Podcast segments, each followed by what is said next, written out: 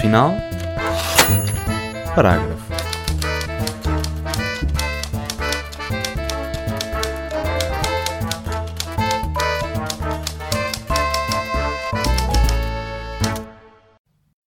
A gente sonha, sonha e depois a realidade é o que se vê, não é o que sonhamos. Vim tão contente para o jornalismo. Às vezes até me punha a rir sozinha. Pensar que iam escrever nos jornais e que as pessoas iriam ler-me, iriam pensar no que eu tinha pensado. Pensar o que tu tinhas pensado? Não, não é isso, não estás a perceber. Eu disse pensar no que eu tinha pensado, faz muita diferença. Eu não queria que o leitor fosse pensar como eu, mas sim ficasse a pensar naquilo que eu tinha pensado. Depois ele lá resolveria como havia de pensar. Ingenuidades. Agora já sei como as coisas são. Passei para lado de dentro e não gostei do que vi. Não gosto do que vejo. Mas o mais certo é que não quererei outra vida que não seja esta. Pode ser que o mundo dê uma volta.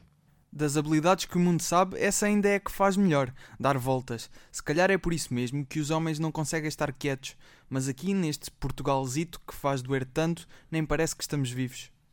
In A Noite de José Saramago, página 70. Olá, o meu nome é Magda Cruz e seja bem-vindo ao oitavo episódio do Ponto Final Parágrafo, o programa deste CFM sobre livros, literatura, os escritores, a vida em geral. Ruben Martins é o convidado de hoje e é jornalista. Antes de chegar ao jornal público, passa pela SAP 24 e pela Academia RTP. Mas tudo começou em 2013, quando ingressa na Escola Superior de Comunicação Social. Aí, ou aqui, não é? Passou pelo programa de televisão, pela revista, mas a sua paixão estava, em parte, dentro deste estúdio onde agora estamos, a ESCS FM. Depois de muitos noticiários, o Ruben quis quebrar modelos e foi com o podcast Politicamente que fez diferente do que era já feito. Juntamente com a também jornalista Inês Ameixa, mostraram a política de uma forma simples e bem explicada. Com a voz que ele tem, já vais perceber muito bem porque é que ele está na rádio. Ruben, obrigada por teres aceitado o convite. Obrigado eu pelo convite, foi um prazer. Ainda em relação à citação que lemos há pouco, uh, apesar do jornalismo ter mudado tanto desde 1974, não é? Porque esta obra passa-se na redação do jornal em Lisboa, da noite 24 para 25 de abril de 74, um, achas que o intuito das pessoas que vão para esta área, para o jornalismo, ainda continua a ser fazer as pessoas pensar? É engraçado que o jornalismo mudou e não mudou. O, a essência a essência continua a ser a mesma, que é contar histórias. Contar histórias às pessoas, contar a realidade, contar o que se passa. E na realidade eu acho que é isso que apaixona as pessoas que escolhem o curso de jornalismo. As pessoas, quando escolhem esta, esta profissão, o que querem fazer é efetivamente contar histórias, é contar o seu ponto de vista do mundo. E eu acho que a realidade precisa de bons contadores de histórias. E os bons contadores de histórias são os bons jornalistas. Uh, também, claro, os bons escritores. Mas quando falamos de realidade, eu acho que o jornalismo consegue ter este, este papel na sociedade, sabes? E por muito que o jornalismo tenha mudado, que passemos agora a fazer coisas para o online, a fazer coisas para, para outros formatos e outras plataformas, a essência do jornalismo nunca se perdeu, que é contar histórias. E se as histórias forem realmente boas, não importa se forem em áudio, em vídeo, em texto, o que quer que seja, o que importa é que as histórias cheguem às pessoas e as histórias toquem nas pessoas e que as histórias sejam efetivamente bem contadas porque se soubermos contar bem uma história, conseguimos chegar efetivamente às pessoas. E aí cumprimos a nossa missão e o nosso, o nosso gosto pelo jornalismo. É engraçado estar-te a ouvir falar, parece tens muita, muitas parecenças com o professor, com, o professor Sena Santos, também na forma de falar e nesta, neste ponto do contar histórias, ele também pensa muito assim do o jornalismo é para contar histórias, seja de que maneira for. Sim, uh, aliás, ele lembro-me, a coisa que eu mais me lembro da, das aulas de Sena Santos era dele me dizer que rádio é contar histórias ao ouvido. E acho que também gostei particularmente da rádio, uh, também por causa disso, porque nós, desde os primeiros tempos de vida, que ouvimos histórias ao, ao ouvido por parte dos nossos pais, de, dos nossos colegas. E, e esta coisa do ouvir alguém é incrível. É, é, é, tu próprio dizes isso, não é? No, na biografia que tens no público, não é? Sim. A tua mãe contava-te histórias ao ouvido, ouvido, e agora és tu. Sim. Contas ao resto das pessoas.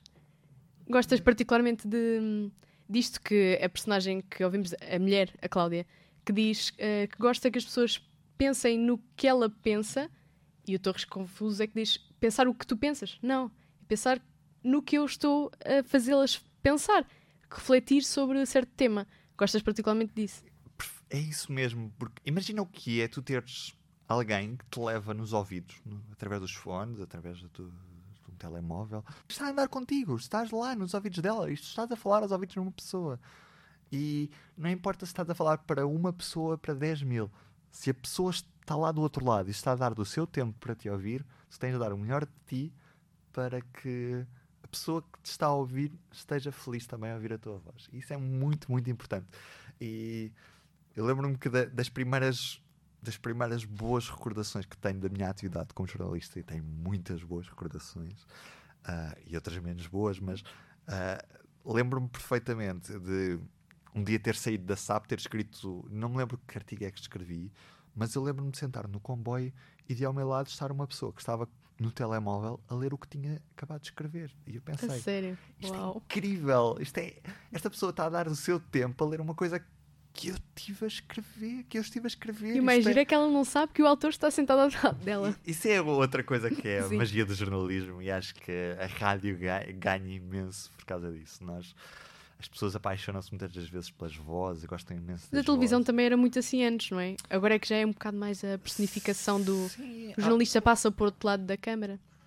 Conhecia-se pela voz, agora já não. Isto também foi uma coisa que provavelmente a SIC instaurou em Portugal, que foi a cena de criarmos jornalistas, jornalistas vedetas. Ou Uhum. seja, eh, como a SIC tinha a revista Caras, o grupo da empresa tinha a revista Caras, as caras da televisão iam também para as revistas, como forma também de, de as aproximar do público e criar ali aquela, aquele sentimento de proximidade. Portanto, os jornalistas passaram a ser também estrelas, a ser também pessoas alvos da imprensa cor-de-rosa.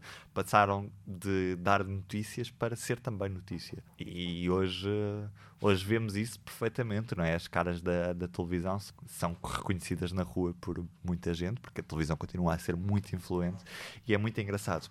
Quando tu dizes a alguém que estuda, que estuda jornalismo, a primeira coisa que, que eles te perguntam é então e a que horas é que eu te posso ver na televisão? Ou então e queres ir trabalhar para que- queres ir apresentar que telejornal? Tipo, Sim, sim, as pessoas há têm mais essa ideia. jornalismo para além E nem da- todos os pivôs são jornalistas, não é? e, e é engraçado. Sim, eh, tu repara, os cursos de jornalismo em Portugal hum, são relativamente recentes. Ah, houve uma geração, a geração mais velha, que entrou. Em- começou a fazer jornalismo sem curso de, de jornalista. E hoje em dia se calhar é um bocadinho impensável isso.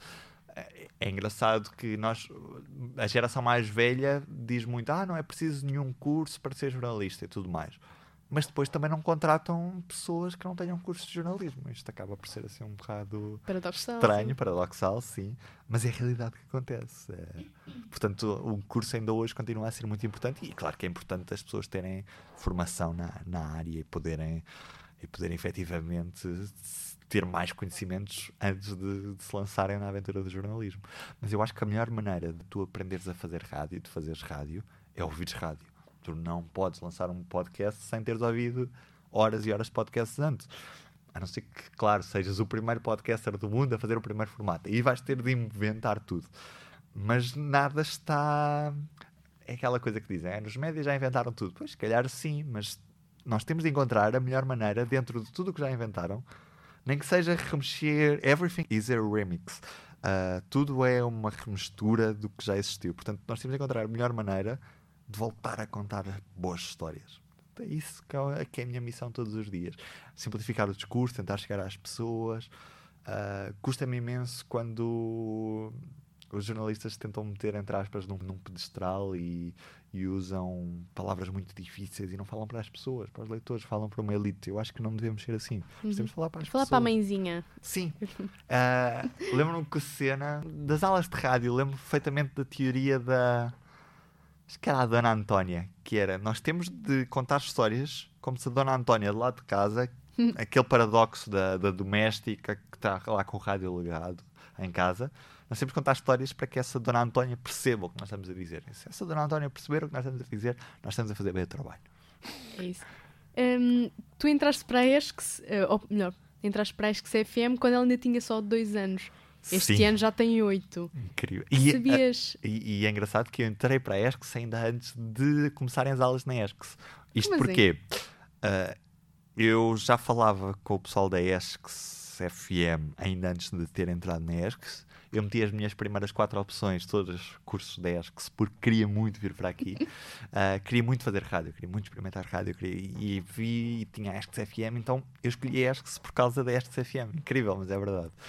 E assim que entrei, mandei logo mensagem para o Pedro Gonçalo Pinto, que é hoje jornalista no Record, e ele era o diretor geral na altura, e disse-lhe que gostava muito de participar na rádio. E eles tinham uma missão do Real é esquisito. E então, na- eh, era na sexta-feira, depois à noite havia o Real. E nessa noite eu fiz a primeira emissão ah, de, do Arreal é esquisito. Sério? Incrível. Ninguém se pode gabar disso. Foi muito, foi muito fixe mesmo. Adoro. Portanto, ah, fui a primeira pessoa no meu ano a entrar nesta FM. Uau. Não sei se isso é bom ou se é, se é mau, mas interrompi-te. Portanto, Não, não. Onde é que eu queria chegar com isto? Ah, entraste então para, para a ESCS FM quando ela tinha dois anos Uhum. e entretanto já tem oito. A minha, a minha pergunta era mesmo se tinhas vindo para, a ESCS pelo curso e se entretanto descobriste que tínhamos uma rádio ou hum, se era o jornalismo em si, tudo. hum, ou seja, se tinha já o bichinho da rádio, Sim. se eu quero experimentar aquilo. Sabes que a minha paixão pela rádio começa com uma história muito engraçada que é ah, por causa dos discos pedidos numa rádio local. O que é que acontece? Eu lembro-me perfeitamente de estar no carro, sentado no lugar da frente com a minha mãe, portanto ela estava a conduzir e eu estava ao lado dela, e havia na minha terra, ah, na altura eu morava no Sobral de Monteiraço, e lembro-me que havia a Rádio Oasis, que mais tarde cheguei a trabalhar até a rádio fechar lá. Até a rádio fechar, eu cheguei a trabalhar lá a fazer relatos de desportivos, que é uma coisa que. Não fazes nada agora. Não, e sim, é uma coisa. Eu não ligo propriamente muito a futebol, mas na altura achava piada aquilo que estava a fazer porque era uma maneira de fazer rádio. Eu, portanto, adorava, adorava imenso. Mas não ligo particularmente a futebol, acho que não é muito a minha cena, literalmente. Mas voltando atrás, então. ah, havia um programa de discos despedidos e eu lembro-me que a minha mãe ligou para lá a pedir uma música e de ouvir a voz da minha mãe na rádio aquilo, aquilo tocou-me de uma determinada maneira. Tocou-me porque eram. Eu sabia quem é que eram as pessoas que estavam por trás daquelas vozes. Eu via-as passar na rua e. aquilo Magia de uma rádio apaixonou-me, local. sabes? É, é apaixonou-me de uma maneira que. ah, sempre ouvi muita rádio. Nas minhas viagens para Lisboa ouvia horas e horas de rádio. Ainda hoje, ainda hoje ouço mais podcast do que rádio porque o meu telefone não tem o chipzinho da rádio FM. Malvados iPhones, pá, é verdade. É terrível. Foi, foi provavelmente a coisa que mais me custou quando mudei de telefone. Foi-me a perceber que não dá para ouvir rádio sem ser pela internet. E depois eu não tenho assim tantos dados móveis. Portanto, passei a ouvir rádio on demand, passei a ouvir podcasts e também por causa disso acabei por me dedicar a minha tese de doutoramento aos podcasts. Mas sim, eh, efetivamente o amor pela rádio já existia, mas foi crescendo na ESCS. E eu sabia muito bem, não sabia muito bem, mas eu queria, sentia que era aqui o meu caminho, que o que eu queria fazer do resto da minha vida era contar histórias ao ouvido. Pá, e, e consigo hoje, isso é incrível. E gostava, claro que gostava de voltar a uma rádio linear, a poder fazer rádio em direto e não um podcast. Mas, mas acho que todas as experiências na nossa vida têm, nós temos de aprender com elas. Portanto, tenho de aprender muito com esta experiência que estou agora a fazer. E tenho aprendido, isso é incrível.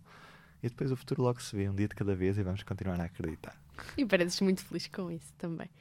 Já, já referiste que ouves muito mais podcasts do que lês, Sim. mas tens bons hábitos de leitura a parte disso? Sim, olha, ah, agora mais coisas técnicas por causa do doutoramento, portanto tenho estado inundado em ler livros sobre podcast e em ler livros sobre rádio e comunicação e teoria dos meios e assim, do que propriamente literatura de ficção e poesia.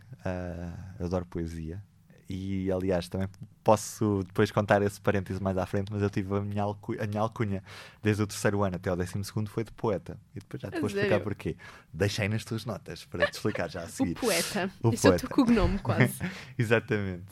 Ahm, e então, sim, agora leio menos a nível de literatura de ficção, mas continuo a ler muitos jornais. Ah, todos os dias leio o público quase uma ponta à outra. Adoro o prazer de folhear um jornal em papel. Provavelmente a coisa que eu mais gosto de fazer é no verão sentar-me numa esplanada ao pé da praia ou mesmo na, na toalha na praia com um jornal em papel e estar ali a lê-lo.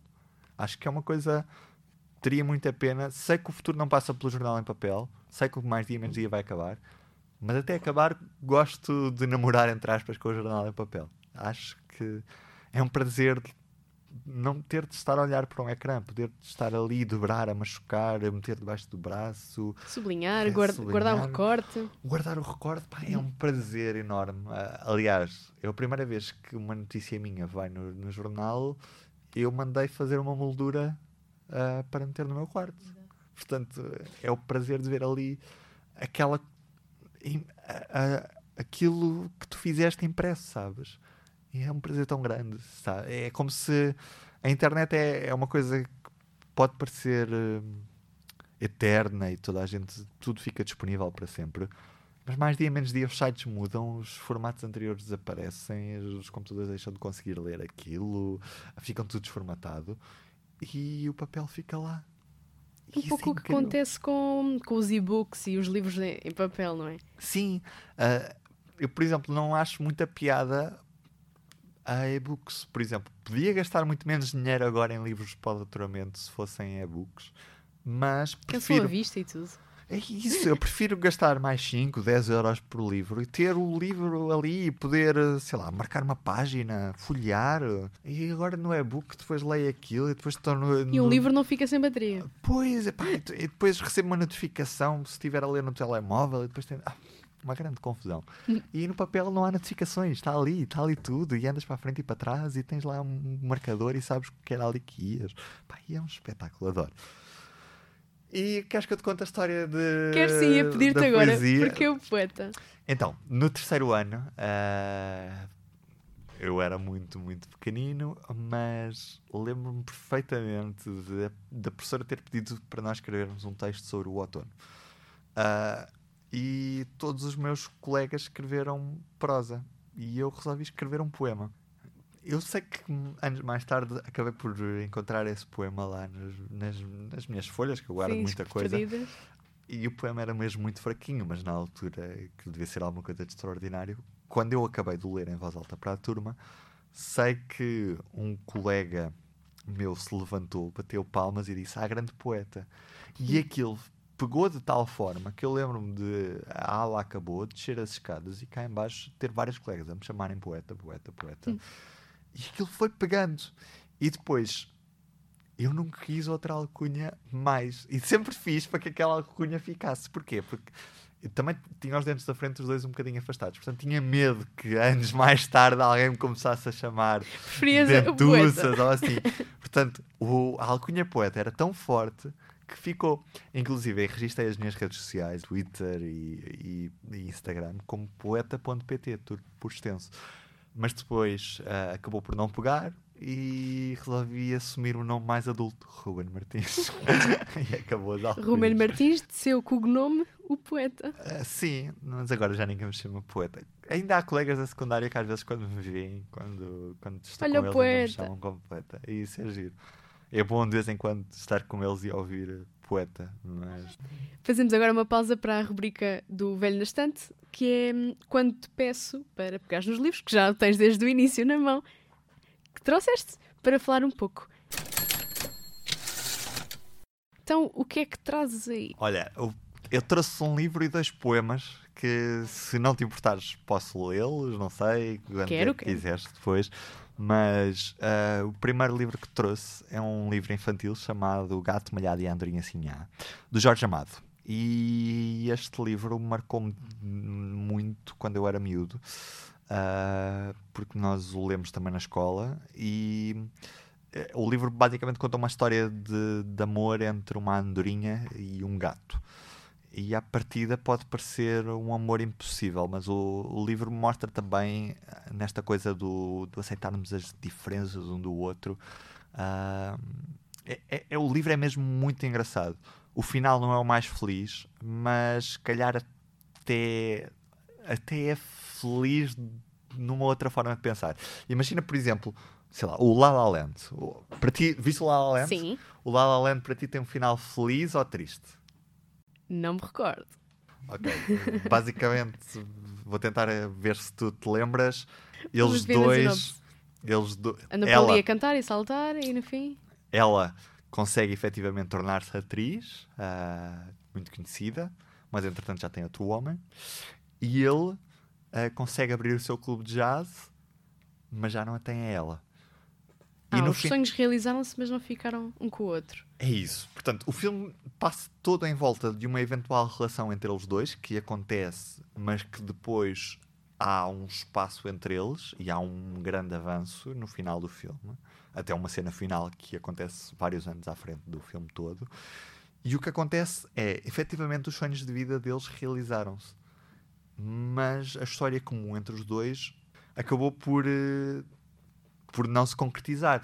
Portanto, é engraçado porque o filme surpreendeu ah, ao ponto de.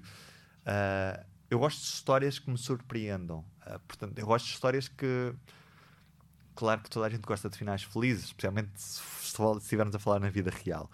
Mas eu acho piada às histórias pelas quais eu não estou à espera. Sim. E, e aquele final não estava de toda à espera. E é engraçado porque eu acho que aquele acaba por ser um final feliz. Porque acima da relação deles dois estavam dois sonhos que eles acabaram por concretizar. E pá, se tu se consegues concretizar o teu sonho de vida, tu és uma pessoa feliz. E acho que, que é isso que acontece aqui também. Portanto, apesar da, da história acabar relativamente mal, a história acaba por ser feliz na mesma. Ah, e leiam. Se quiserem, É Isto fininho. é, é um livrinho. Olha, tem 100 páginas, mas isto tem muitos desenhos e os desenhos são incríveis. Ah, Uma curiosidade sobre os desenhos. Pela história que, que estou a- ler agora, uhum. um, Jorge Amado, o autor do, do Gato Malhado e a Andorinha Sinhá, escreveu o livro para o filho, que se chama João Jorge, em 48, Uhum. uh, quando o filho só tinha um ano de idade. Mas, Mas o o texto foi publicado mais tarde. Em 78, porque andou perdido, um, porque foi recuperado pelo filho e foi le- levado para Caribe para ser ilustrado. Um, portanto, andou aí perdido antes de, de fazer as delícias depois dos, dos leitores. Aqui, pelo que as pessoas dizem, também concordam contigo. Tem um final feliz, mas a história é diferente, com um final também igualmente diferente, mas feliz ao mesmo tempo. É estranho. E é engraçado, ele começa isto com o mundo só vai prestar para nele se viver no dia em que a gente ver um gato maltês casar com uma alegre andorinha, saindo os dois a voar, o noivo e a sua noivinha, Dom Gato e Dona Andorinha. E é muito bom, a sério. Uh, se puderem. Isto é engraçado que isto passa-se ao longo do ano. Uh, e o capítulo do verão tem uma página. Aliás, duas, é? Mas é uma folha. Isto porquê? Porque o verão passa tão rápido e eles estão tão felizes um com o outro que efetivamente passa a voar. E aqui está explicado isso, isso é incrível. Depois, tenho dois poemas. Um de Alberto Queiro, esse heterónimo de pessoa, e outro de Mário Cesarini. Ah, Um deles tem uma frase que me diz muito, que é o que for, quando for, é que será o que é. Que eu acho que isto se tornou uma espécie de lema de vida. Ah, e faz parte do poema Quando Vier a Primavera. Posso, posso lê-lo agora? Sim. Então, eu, Este do, do Quando Vier a Primavera é do, do heterónimo, não é? Aham, do Alberto Queiro, que para quem não se está recordado, o Alberto Queiro era aquele O mais campestre. de- Sim, o filósofo campestre, ou seja, ah, aquela pessoa que tinha medo de estudos, mas que, que era. pensava de uma maneira muito. muito bonita. Ah, e vocês vão, vão, vão, vão perceber com, com este poema, eu acho incrível isto. Isto é. Isto é, isto é Então, força, estrondoso. poeta. Obrigado.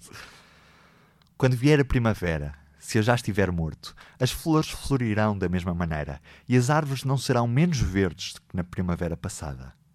A realidade não precisa de mim. Sinto uma alegria enorme ao pensar que a minha morte não tem importância nenhuma.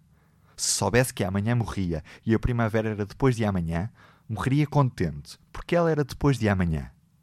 Se esse é o seu tempo, quando havia ela de vir senão no seu tempo? Gosto que tudo seja real e que tudo esteja certo. E gosto porque assim seria, mesmo que eu não gostasse. Por isso, Se morrer agora,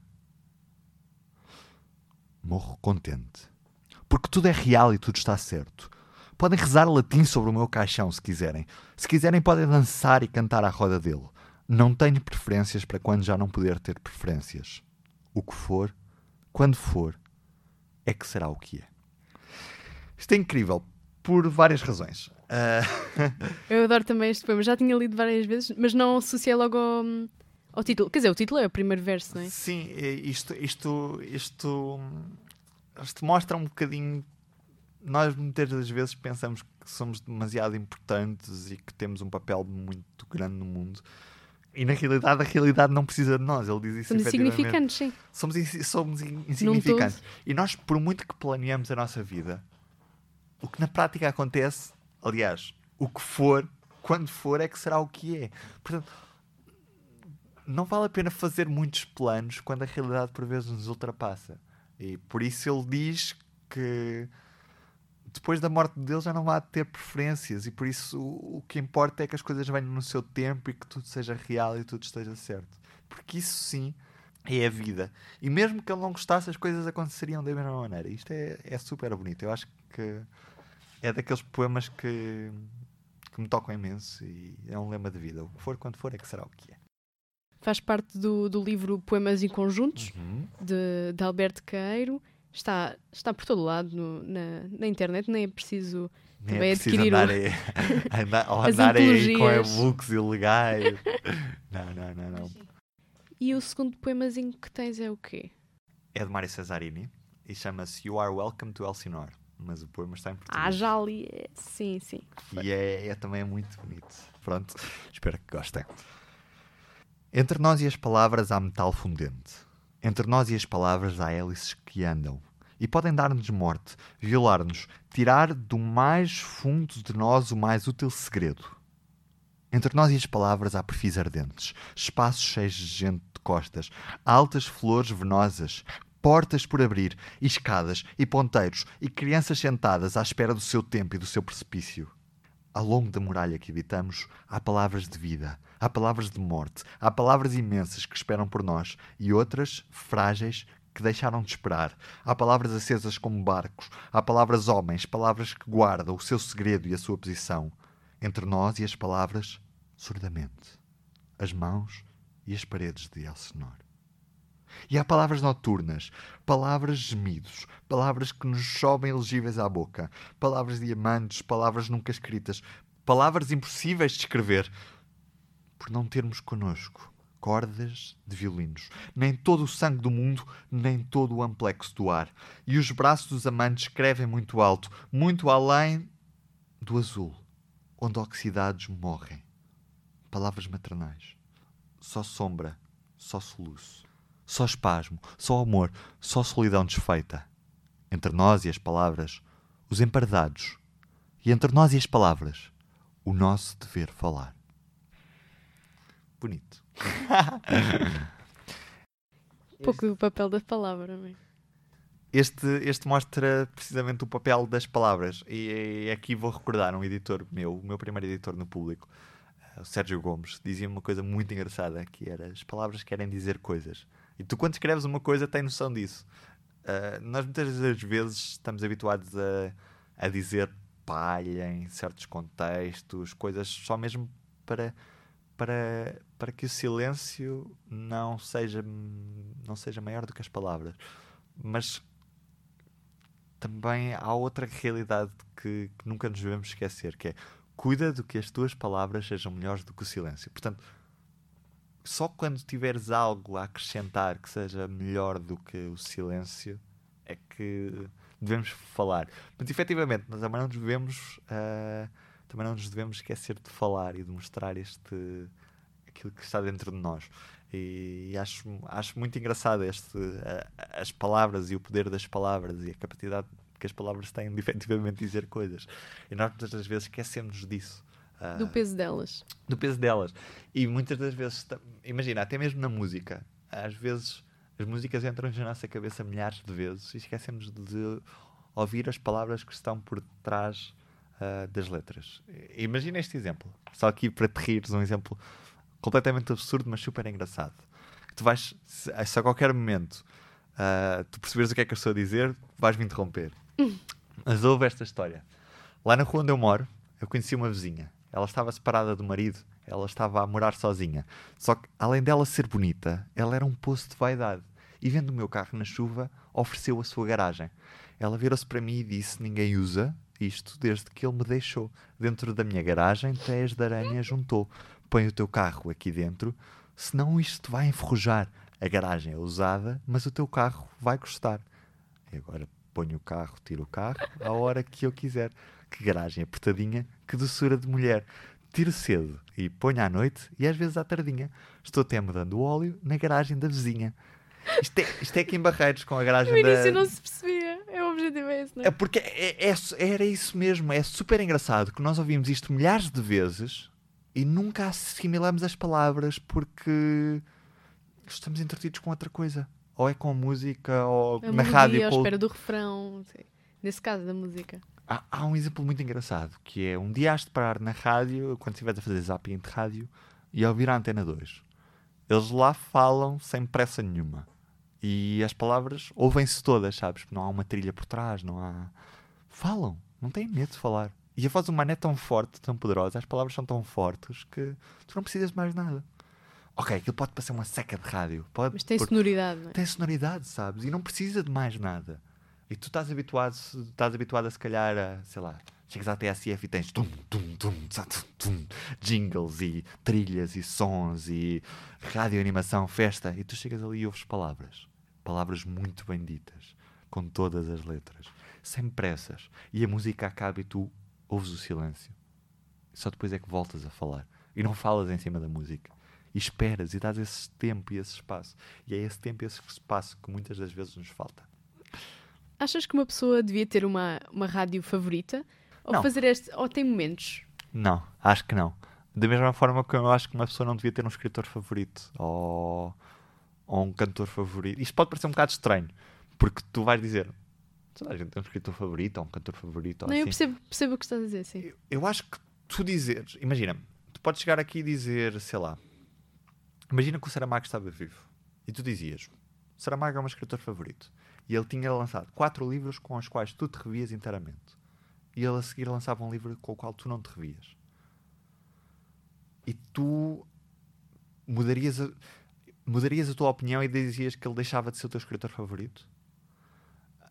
Ou seja, tu podes gostar muito de uma coisa É um pouco o que acontece com as músicas, não é? Fa- fazem Sim. um álbum, depois fazem eh, o segundo álbum e dizem, isto não é nada do que vocês são. Ou, ou é isso, sabes? Eu acho que isso é tão limitador, porque é assim. tu- tu- claro que podes Faz ter parte uma do rádio. crescimento do artista. Tu podes ter uma rádio que preferes, que ouves mais do que as outras, que até é a tua, entre aspas, favorita. Mas eu acho que tu também tens de saber ser crítico o suficiente para saberes reconhecer que o autor também precisa de explorar novos caminhos e que não é sempre o, que o, o José Saramago dos 30 anos não é o mesmo que o José Saramago dos 50. Ah, da mesma fórmula como tu também, sei lá, a RFM de há 20 anos não é a RFM de hoje, não é? E se calhar as pessoas mudam de rádio favorita. Podem ter uma rádio preferida naquele momento. Mas eu acho que tu dizeres à partida que eu confio nesta, neste artista, eu consumo tudo o que ele me dá. Tu até podes só ter lido dois ou três livros e para, para, para ti é o teu o melhor autor do mundo e se calhar não leste todos, mas se calhar se leste todos, se calhar não gostas. Ou não sei. hum, Sim, sim. Mas o, o caminho nisso, do que estás a dizer para a rádio, eu pouco. Eu não sei se é a melhor coisa que se possa dizer, mas, por exemplo, eu gosto muito de ouvir o, o noticiário de manhã da TSF com o Fernando Alves, mas já não gosto de ouvir tanta música que eles passam. Já se passa para outra, para outra estação para ouvir música. Porque Acho tens um momento há preferido, que é aquele ali, claro. E isso é bom. Sabes que a maioria em rádio diz que quem ganha as manhãs ganha o dia todo. Por isso, se a, se a- se a comercial tem umas manhãs muito fortes, muito provavelmente o que acontece é que elas vão ganhar o dia. E o que acontece agora que estão com a SIC é, é, é relativamente diferente, porque em televisão os consumos são diferentes da rádio, mas ah, a SIC teve agora uma vantagem grande de manhã com o programa da Cristina e tem ganho ah, os dias todos, porque as pessoas efetivamente, sei lá, as donas de casa ficam com, naquele canal durante o dia todo. é, é engraçado, mas isto para te explicar que efetivamente nós temos uma audiência que gosta muito, que é muito fidelizada, ou seja, é uma audiência que é pouco dada ao zapping radiofónico. O zapping radiofónico começa a acontecer quando os autorádios permitem memorizar estações, porque antes tinhas de andar ali a sintonizar. Claro que há pessoas que, pá, não gosto disto, vou mudar. Mas uh, nós também, se calhar, pensamos que a maioria das pessoas fica sempre na, na, anda sempre a, a saltitar, mas na realidade não, porque sei lá Imagina Fica que é ligado, é, faz a viagem. Imagina o que é, sei lá, um casal que tem filhos por trás. Não, não, não vai estar sempre a mudar, não vai estar sempre à procura, tentar atenção aos filhos, está a dar publicidade, ignora. Portanto, o que acontece é que tu podes ter momentos que gostas mais de ouvir uma coisa. Eu, por exemplo, imagina, se eu vier cansado agora para casa, se calhar chego ali ao carro, pá, e às 8 da noite está a dar jazz na antena 2 e aquela hora é muito gira. Mas se, se, se tiver com energia, se calhar até me apetece ouvir uma música um bocado mais descontraída, até sou capaz de picar a comercial ou a M80. Depende um bocado do, do meu mood, depende um bocado do estado de espírito. Da mesma forma como pode dar para ler Saramago quando estás animada e se calhar não te apetece ler quando estás mais em baixo, te apetece outro tipo de leitura. Uh, isso depende sempre um bocado. Nós também somos muito. Os nossos gostos também são muito flexíveis consoante o nosso estado de espírito. Isso é muito engraçado, porque sabe, tu podes estar super feliz, que não, não te vai apetecer ouvir músicas experimento dos Coldplay. Mas se estiveres mais em baixo, se calhar, como gostas de Coldplay, ok, vamos lá ouvir. É engraçado. Associamos isso. o conteúdo ao, à maneira como estamos a sentir. Sim. Fazemos agora uma pequena interrupção para o Novo na. O Novo na Estante, como devem saber, é a rubrica onde vos trago as novidades do mundo editorial. Depois do livro Há Sempre Tempo para Mais Nada, em 2015, Felipe Homem Fonseca publica outro livro na Quetzal Editores. A primeira sugestão de leitura é o novo livro do escritor, A Imortal da Graça.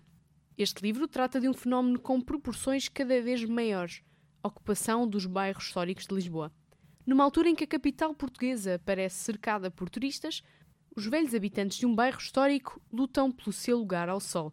O bairro onde a história anda à roda é o da Graça, com os passeios buracados e andaimes nas fachadas dos prédios já velhos. Algumas das personagens são as senhoras já idosas que repetem o mesmo percurso todos os dias. A número 1, a número 2 e a número 3. E Graça, a jovem que faz companhia à senhora número 1. Gabriel também faz parte da história e é um jovem que ganhou o Euro Milhões e que quer sair do bairro, mas não consegue levar graça com ele. É um livro que aborda uma questão atual, a caça ao bairro histórico por parte dos estrangeiros, recorrendo à questão mais antiga e atual que há, o amor. Aproveitamos então esta última palavra, o amor, para a segunda sugestão.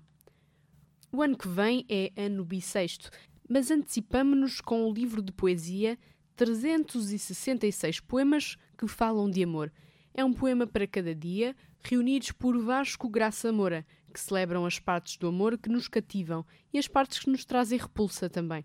Nesta mistura de poemas antigos e recentes, podes ler poemas de poetas estrangeiros, todos traduzidos pelo antologista, e de poetas portugueses. William Shakespeare e Luís Vaz de Camões são como que os titãs da poesia, pelos seus países nesta antologia. Mas os poetas Alexandre O'Neill, Camilo Peçanha, Manuel António Pina, Pedro Mexia e Sofia de Mel Breiner, entre muitos outros, também figuram nestas 568 páginas, editadas pela Quetzal Editores. Nuno Judice também está na antologia de Vasco Graça Moura, mas vai merecer destaque a solo. Este poeta, mundialmente galardoado, abandona os versos desta vez e escreve o livro O Café de Lenin, uma obra fora do comum. Aquele que é diretor de uma das poucas revistas literárias portuguesas, a Colóquio Letras da Fundação Carlos Gulbenkian, pega em personagens de grandes clássicos da literatura de várias épocas, criando uma obra de ficção, misturando-a também com crónica, memórias e reflexão. Esta obra engenhosa e imaginativa está publicada pela Quetzal. De volta à conversa, Ruben. Sim. É engraçado também, estamos a falar um pouco de, de, músicas e por aí em diante, mas e a reportagem, a entrevista, onde é que fica nisto da rádio? Ui. As pessoas têm disponibilidade para ouvir ou quando começam a ouvir muita conversa mudam de estação? Isso é uma das coisas que, por acaso, perguntam muito isso e nós temos vários debates sobre isso. As pessoas ah, têm paciência para ouvir um podcast de uma hora, ou têm paciência para ouvir um programa de uma hora. E a minha pergunta é: se tu, imagina que tu gostas muito de barcos e fazem um podcast sobre barcos, e imagina. O podcast ah, é bom, a conversa é fixe. Eu, se se não gostar de barcos, não vou lá. Não vou lá. Mas tu fores lá e ouvires, se o conteúdo for bom, as pessoas tanto, tanto ouvem um minuto como ouvem duas horas. Se for bom, vão ficar lá até ao fim. À vontade.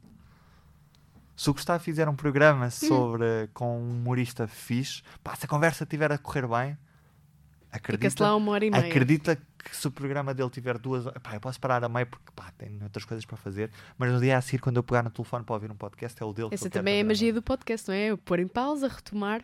eu também posso chegar ao RTP Play ou à rádio comercial e puxar para trás ou assim. Mas sim, efetivamente, eh, na televisão isso acontece também, não é? Ah, Tu não, não te perguntas, sei lá, não, não perguntas porque é que se as pessoas veem um documentário com uma hora, mas se calhar se olhares para o, para o sábado e tiveres a ver na SICA a cena do, do BBC Vida Selvagem, as pessoas estão lá uma hora a ver aquilo e veem. E se for preciso, estão na dois também a ver um documentário sobre a Segunda Guerra Mundial ou assim. E veem, se o conteúdo for bom, as pessoas veem. A cena é essa: é que se o som estiver mal gravado, se a conversa for má, se não disser nada ao ouvinte, claro que as pessoas não vão aguentar lá mais do que um minuto. As pessoas ainda experimentam ali um minuto. E tu nunca sabes quando é que estás a fidelizar uma audiência, porque é assim: tu até podes, sei lá, imagina, ah, convidas o Afonso Cruz e o Afonso Cruz partilha na página pessoal dele o teu podcast. E tu nesse podcast tens os, sei lá, 100 seguidores do Afonso Cruz que, que te ouvem. Se calhar, dois deles ou três até gostam da, da conversa para além do Afonso Cruz e até vão ouvir o episódio seguinte. Se tu, no episódio seguinte, os convenceres, eles vão ficar e eles estão aqui a ouvir nesta altura. E isso é que é a magia. É tu conseguires fidelizar alguém e teres alguém nos ouvidos ah, o tempo que for preciso, porque essa pessoa vai gostar do conteúdo que tu produzes. Portanto, não importa o tempo, não importa tudo o resto. Importa que o conteúdo seja bom. E se o conteúdo for bom, claro que se tiveres um som péssimo, imagina. ah, por acaso é engraçado, o poder do som versus o poder da imagem. Se a imagem for fraquinha, as pessoas até tentam ver não sei o quê. Se o som Tem for mais mau, componentes. mas se, o- se o som for mal, incomodas. Ah, tem muito ruído, é muito mau, é, e está-me a fazer impressão, está-me a chatear. Esquece. Uns segundos Sim. depois e são vencidas, não é? Não Sim. querem lá ficar. Sim, é normal. Mas, Mas- Depois, ta- mas depois também é engraçado que temos pessoas que adoram, sei lá, ouvir rádio em AM porque tem, o som não é límpido, sabes? E então gostam daquela, daquela coisa do som não é limpinho, limpinho como o que temos hoje na rádio, que é sem ruído nenhum, sem nada. Por exemplo, há uma história engraçada na TSF ah, quando foi a guerra do Iraque. Está no livro estilo da TSF. Quando foi a guerra do Iraque, eles fizeram uma ligação telefónica via redis, portanto via internet. Imagina o que é fazeres uma ligação. Antes fazia-se por satélite ou por telefone ou assim, ah, e eles fizeram via internet. E então o que aconteceu foi o som era tão perfeito, parecia tanto de estúdio, que eles no direto a seguir pediram para o, o jornalista abrir a janela do hotel para só ouvirem os tiros, porque parecia que ele estava a falar Ali, ali, em, na altura, na altura no braço de prata, onde eram os estúdios da TSF. Faz falta aos ouvintes também sentirem Porque que os coloca também no sítio. Claro, e esses sons são muito importantes. Este, este som limpinho às vezes tem esse problema, que é o, o jornalista parece que está parece que está Sentado em está estúdio a sentado falar. em estúdio. E isso afasta um bocadinho as pessoas, às vezes. Depende dos contextos. Tem, tem, tem- Essa história tem muito que se lhe diga. Mas sim, conclusão daqui. Se o programa for bom, se o conteúdo for bom, as pessoas tanto ouvem um minuto como ouvem 100. Pergunta final. Tum, tum, tum. Tum, tum, tum. Rádio ou podcasts vão coexistir? Sim. Vão uma sobrepõe-se à outra? Ou achas que o podcast vai conseguir dar algo, enaltecer, de certa forma, a rádio e reavivá-la um pouco. Não sei se concordas que está um pouco Eu, apagada. eu nunca percebi aquelas pessoas que acham que quando o meio aparece, vem para matar o meio anterior. Ah, sei lá, agora apareceu a rádio, vai matar os jornais. Agora apareceu a televisão, vai matar a rádio. Agora apareceu a internet, vai matar isto tudo. Hum. Agora apareceu, sei lá, o podcast, vai matar a rádio outra vez. Não, são mais complementares. As pessoas, ah, repara, hoje nunca se consumiu tanta informação como hoje. As pessoas podem achar que estamos numa crise muito grande de jornalismo. Se calhar estamos numa crise muito grande a nível de condições salariais e a nível de, do próprio jornalismo que se faz. Mas tudo o resto, os, nós nunca tivemos tantos ouvintes, nós nunca tivemos tantos espectadores, nós nunca tivemos tantos leitores. Todos, os- todos os meses eu vejo um jornal qualquer a fazer uma, uma publicação super orgulhosa, cheia de baba, a dizer: pá, batemos o recorde de page views, somos os maiores, temos mais. Isso para os leitores, se calhar, diz pouco, mas para os jornalistas, deixam-os cheios de ecos porque acham que estão lidos por imensa gente. Ah, e sim, é- é- os números. Ah, os números não importam. Sim, os números podem. Acabam por importar, de certa maneira. Nem que seja as administrações, porque. E os jornalistas também sabem que se os números não estiverem bons, mais dia menos dia pode, sei lá, aparecer na, na redação alguém a dizer: olha, despedimento coletivo. E depois aí vão nascer quantos fora, porque o jornal não se consegue sustentar com tantos jornalistas. E numa folha de Excel, o mais fácil a cortar é sempre nos recursos humanos. Sempre, sempre, sempre. Mas voltando atrás à tua pergunta, eu sei que muitas das vezes me enrolo e peço desculpa por isso. É o raciocínio. É o raciocínio. Isto é uma coisa também muito de cena Santos, que é às vezes andamos aqui a passear, a dar a volta à rotunda, mas lá damos com a saída certa. Ah, são mais complementares que vivem, vivem nos seus espaços. A rádio precisa do podcast para se tornar eterna também, porque a rádio desaparece, a emissão é linear, desaparece, não é? Ah, se não for se não for gravada, se não for para podcast, desaparece.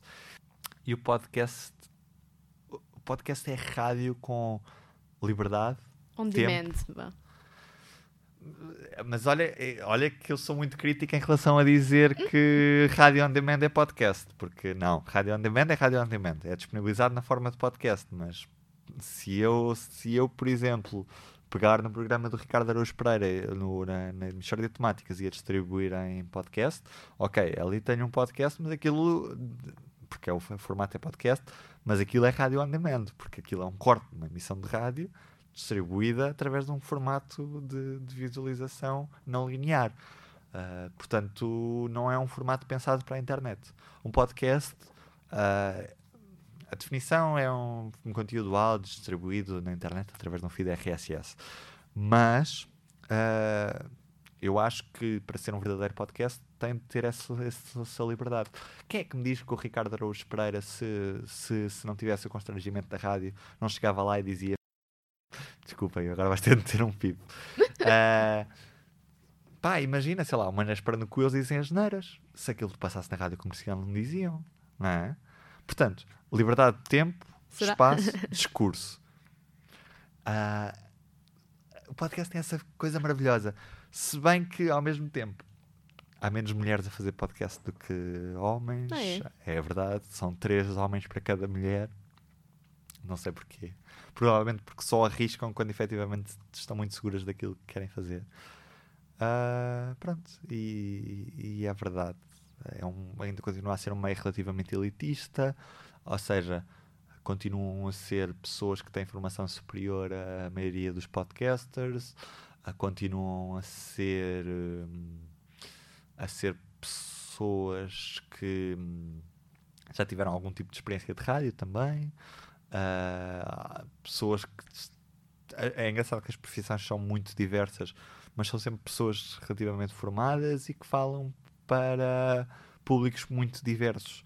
Há quem queira falar para o seu nicho e, seja, e que queira ser reconhecido no seu nicho. Sei lá, eu quero ser eh, reconhecido entre os informáticos todos deste país. Mas há quem queira atingir as massas e é engraçado. E tu agora vês uma tendência muito grande dos, do humoristas lançarem podcasts também porque lá têm liberdade de tempo, de discurso e de forma como fazem as coisas que se tiverem numa rádio não têm, não é? Porque têm de estar formatados para o diretor da rádio diz-lhe tens 10 minutos para fazer isto, tem de ser 10 minutos, depois a seguir entra qualquer coisa. Ou não podes dizer as neiras, ou não pode ser. Enfim.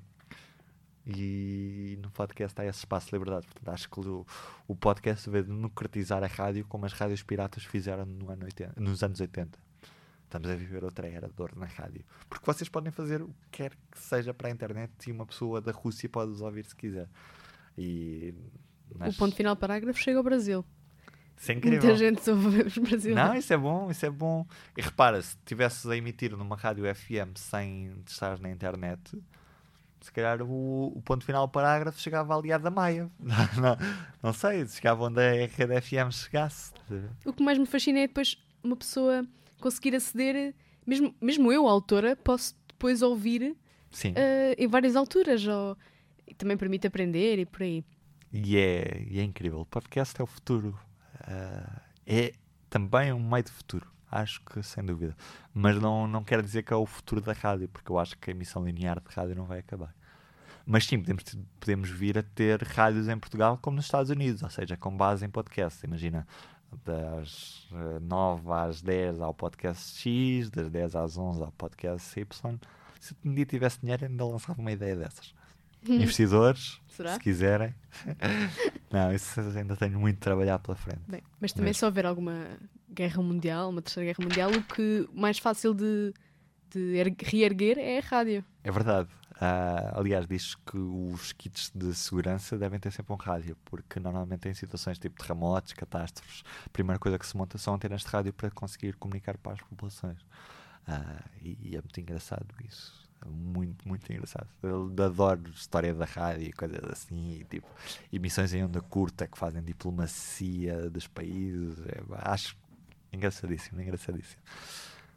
Bem, para fechar, a rádio é literatura cantada, porque queríamos queria fazer assim a ponte para a poesia, não é? Aham. Que disseste que gostavas tanto.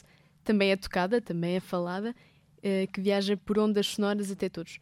Dia 13 de fevereiro celebra-se o Dia Mundial da Rádio, eh, que será dois dias depois este episódio ser lançado. Não se esqueçam de sintonizar na ESC-FM e dar um ouvidinho aos podcasts do Ruben, no público. Público.pt só- barra autores barra Ruben Traço Martins. Eh, Agora, eh, estavas há pouco a dizer que vai ser só o Fogo e Fúria. O Sim, dia vocês 24. estejam atentos, estejam atentos, porque brevemente há novidades. Brevemente há novidades no público. Público.pt barra podcast.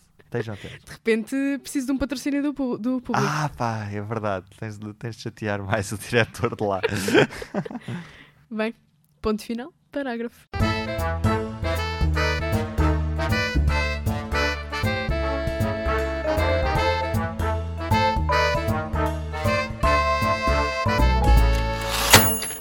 Acho que se.